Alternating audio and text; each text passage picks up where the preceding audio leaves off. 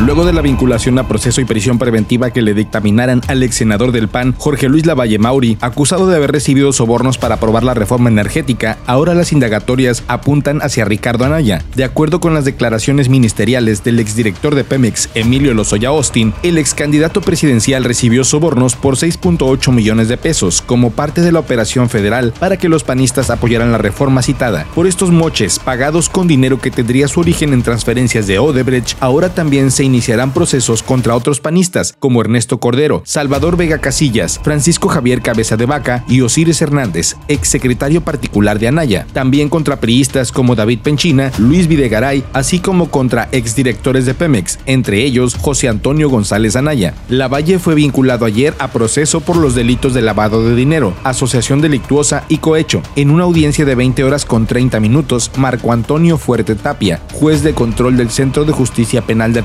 Reclusorio Norte, procesó al exlegislador y le ratificó prisión preventiva justificada. El juez fijó un plazo de tres meses de investigación complementaria para que la defensa y la Fiscalía General de la República reúna datos de prueba, por lo que el exlegislador se quedará internado en el reclusorio norte, en lo que resuelve el amparo o el recurso de apelación que promueva contra el procesamiento. El defensor del panista, José Zapata Altamirano, dijo en entrevista que el juez Fuerte Tapia solo consideró los hechos de Lozoya y los de Rafael Carabeo Opengo, exsecretario técnico de la Comisión de Administración del Senado y exsubordinado de la Valle, los que en su opinión debieron ser considerados ilícitos. Por el contrario, cuestionó que el juzgador desestimara los testimonios de Rodrigo Arteaga Santoyo y Francisco Olascuaga Rodríguez, secretario particular y jefe del departamento administrativo del director de Pemex, quienes desmienten a Lozoya. Este afirma que Arteaga y Olascuaga operaron bajo sus órdenes la entrega de sobornos a los legisladores para la aprobación de la reforma energética. La imputación tiene como punto de partida la denuncia que Lozoya presentó el 11 de agosto ante la Fiscalía y que dio lugar al inicio de una carpeta de investigación. En su querella, Lozoya acusa a 16 políticos y exfuncionarios como los expresidentes Enrique Peña Nieto, Felipe Calderón y Carlos Salinas, así como exsenadores como Francisco García Cabeza de Vaca y excandidatos presidenciales como Ricardo Anaya y José Antonio Mir.